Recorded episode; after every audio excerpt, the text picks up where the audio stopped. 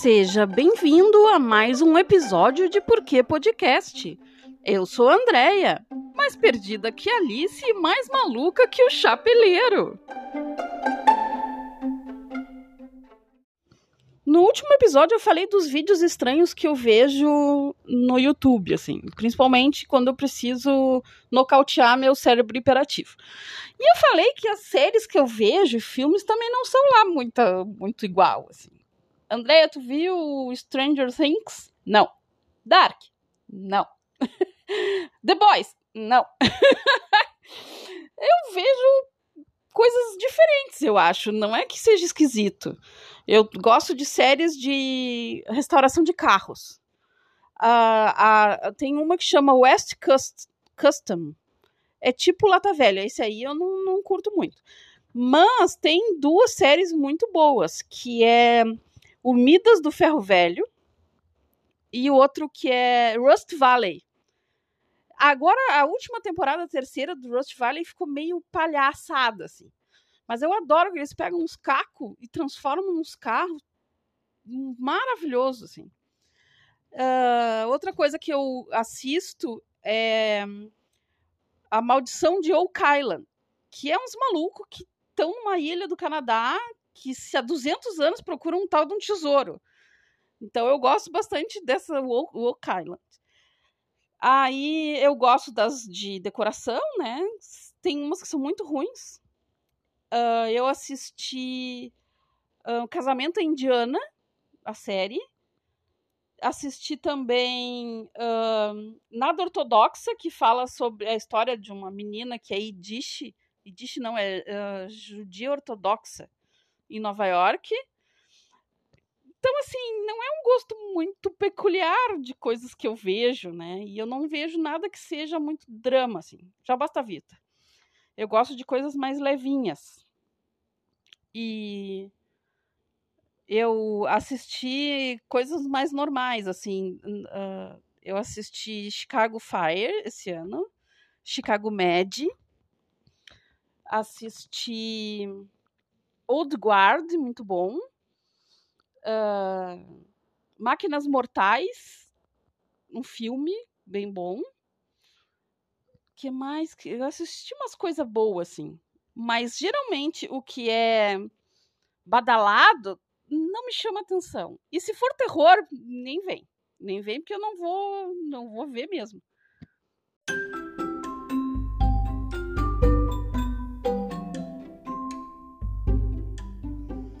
Informação. Amigo ouvinte que está comigo desde os primeiros episódios, informo que eu fiz o cuscuz para a ceia do Natal. Eu fiz com queijo e manteiga. Eu posso melhorar nas combinações futuramente? Posso, mas ficou aprovado. Ficou meio que no lugar da farofa né? Então ali misturadinho depois com nozes, damasco, o caldinho do bicho assado ficou bem bom. Então assim, cumprida a meta de comer cuscuz.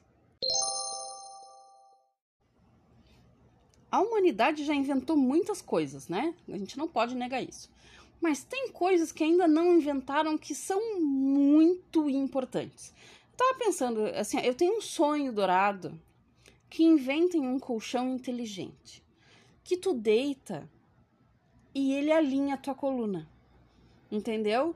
Ele vai moldando o teu corpo de forma que a tua coluna e o teu pescoço fiquem como devem estar mais ou menos como se tu estivesse flutuando no vazio do espaço, sem nenhuma pressão de gravidade na tua pobre da tua coluna.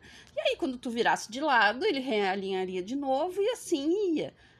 Eu chego a, a ter assim um momento zen quando eu penso que não inventaram esse colchão e que poderia ser maravilhoso.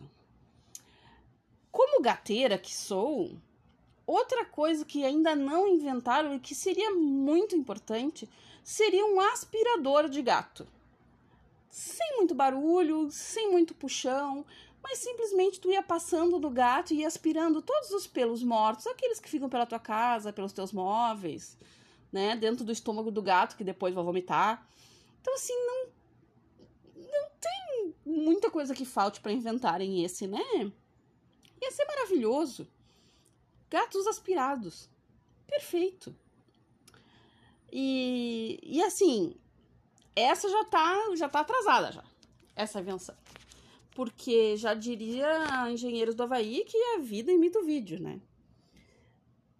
Porque ainda não temos um teletransporte, né? Teletransporte do bom, né? Teletransporte tipo Star Trek. Não tipo a mosca ou a fábrica de chocolate, né? Que esses aí deram ruim.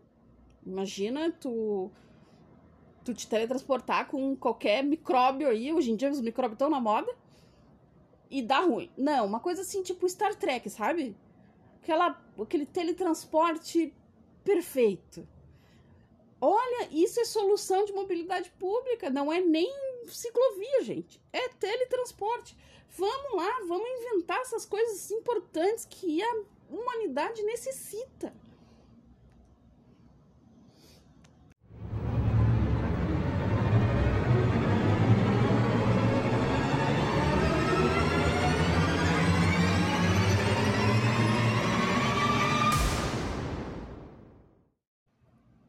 Tem gente que. Muita gente até. Que não curte gato, né? Curte cachorro ou não curte nada, nem ninguém, às vezes. E tem uma frase uh, de um quadrinho do Cat Club que faz muito sentido. Ninguém se ofende aí no caminho, tá, gente? Minha opinião. E a frase é assim, ó: a dificuldade que algumas pessoas têm para gostar de gatos está diretamente ligada à incapacidade de amar sem dominar. Porque o cão, que é um bichinho da hora, né, o melhor amigo do homem, é uma coisa mais servil, né? Ele ele fica chateado se tu brigar com ele, ele é carente, não sei. O cão tem um, uma relação mais servil com o homem. E o gato tá em pé de igualdade é teu companheiro no mesmo nível, assim. Né? Então, assim, a relação com o gato é vegana. Porque tu, tu tá no mesmo nível que ele. A casa é dele, não é? A cama é dele. Se tu repreender ele porque ele fez alguma coisa e meter o dedo na cara do gato, ele vai estapear, estapear teu dedo. Então tem uma coisa mais de, de respeito mútuo. E eu tenho pensado muito, todo mundo tem pensado muito, porque a gente tá meio que vivendo muito dentro da cabeça da gente, né? Então esse é o papo sério do episódio. Eu acho que eu fui uma amiga canina por muito tempo. Amiga serviu, sabe? Tudo era abanar rabinho e para manter a amizade, entendeu? Uh, muitas das vezes eu frequentei lugares que eu não queria em prol da amizade não expus ideias que eu queria em prol da amizade. E depois de anos de autoconhecimento, terapia e esse último ano que foi bem complicado, eu acho que eu tô entrando numa fase de amizade felina. As pessoas têm o direito de mudar, todo mundo tem o direito de mudar. E nesse meio tempo, né, nessa jornada, acho que a, a, a ordem das coisas vão se mudar. Porque talvez amigas cachorreiras não aceitem ter amizade com um gato. Né? Como assim? Sempre foi uh, serviu, sempre concordou comigo. Como é que agora não concorda comigo? Como é que agora tem ideias próprias? Então eu tô feliz de tá entrando numa fase muito felina da minha vida.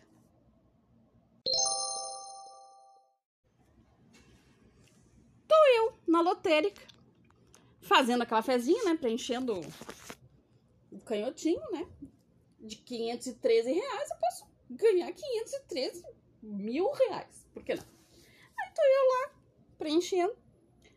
E aí, duas mulheres, uma em cada guichê, sendo atendidas do nada travam uma, uma conversa, assim. Tipo eu que converso com as pessoas que eu não conheço. Aí começaram a falar, obviamente, da mega da virada. Aí uma vai e diz assim: Ah, eu tava falando que se eu ganhar, vou, pro, vou pegar as gurias e vou pro shopping. Aí a outra falou assim: Que shopping? Eu ia alugar um barco, uma coisa bem chique. E eu só de olho no papo, né? As duas eram professoras estaduais. Elas, na, no, na continuação da conversa, eu soube dessa informação. E aí eu pensei, a primeira do shopping não tem noção do que, que são 300 milhões, né? E a segunda sabe que 300 milhões é bastante, mas ela tem ideias muito boas de como gastar isso rapidamente, né? Porque nenhum dinheiro é eterno se tu não souber lidar com ele, né? E 300 milhões não é qualquer pessoa que sabe lidar com 300 milhões. E aí eu fiquei pensando na minha pessoa, entendeu? Por muito tempo, eu não queria ganhar uma loteria. E engraçado que eu chegava até a ganhar, a jogar uma vez e outra, né? Eu não queria ganhar uma loteria. Porque eu tinha medo. Medo. E eu não queria que a minha vida se modificasse em nada. Eu disse, mas como eu ganho uma loteria? E aí eu vou, vou, os amigos e o meu trabalho, entendeu? Então, assim, eu tinha muito medo. Aí passou um pouco de tempo, a, a gente vai trabalhando nas maluquices, né? É assim que, que deve ser. Depois de um tempo, toda vez que eu viajava para algum lugar qualquer, seja trabalho ou lazer, eu jogava na loteria. Porque se eu ganhasse, porque quando tem uma bolada, sempre tem mídia divulgando. A Mega Sena, concurso tal, tal, tal, não sei quantos milhões, saiu para uma única aposta na cidade tal. Aí eu assim, então a gente engana o bobo, né? Vai todo mundo virar para a cidade tal e eu tô aqui com os meus milhões. Mas sempre com aquela intenção de esconder o dinheiro e continuar a minha vidinha como se nada tivesse acontecido. Pois bem, já faz um tempo, foda-se, eu quero ganhar na loteria e quero modificar minha vida toda. Entendeu? Então, assim, a primeira coisa que eu faria era modificar toda a minha vida. Tudo. Pega os 300 milhões e vamos ser felizes. Vai ter que ter uns, um guarda-costa, talvez? Não sei. Né? Mas eu ganharia na loteria. Tranquilo. Aí eu pergunto: todo mundo já pensou o que faria se ganhasse na loteria? Essa é uma, uma boa questão. Né? A primeira coisa é ir no banco. Não, a primeira coisa é o seguinte: utilidade pública. Se tu vai na lotérica fazer aquela aposta normal, que não é online, tu pega o canhotinho, tu vira ele, tu escreve teu nome e teu CPF. Porque mesmo que tu perca este canhoto, quem pegar não vai poder resgatar o prêmio no mínimo vai ter que entrar em contato contigo, tu vai negociar uma parcela do, do prêmio com a pessoa, porque só tu pode ir na Caixa Federal resgatar aquele prêmio. Então, assim, faz isso para garantir já a tua bolada dos milhões. Dia 31 tem mega da virada. Alguém ou alguém vai ficar milionário. Será que essa pessoa sabe o que fazer com esse dinheiro? Existem pessoas que, que são tipo coach de finanças. Eu conheço uma Gisela, né? É, vou dizer, é um, a Tua Finanças é a, a empresa dela. Que ela saberia guiar um milionário, creio eu. Então, vamos continuar sonhando o que, que a gente faria com 300 milhões na conta.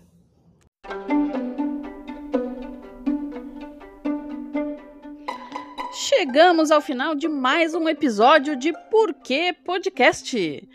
Uh, esse ficou curtinho, tempo suficiente para você ouvir enquanto descasca as batatas da salada de maionese. Fechamos a primeira temporada do podcast e podemos voltar no ano que vem ou não. Vai depender do alinhamento das órbitas do planeta. Se quiser conversar sobre alguma coisa, nosso Instagram é pqpodcast. Até o ano que vem!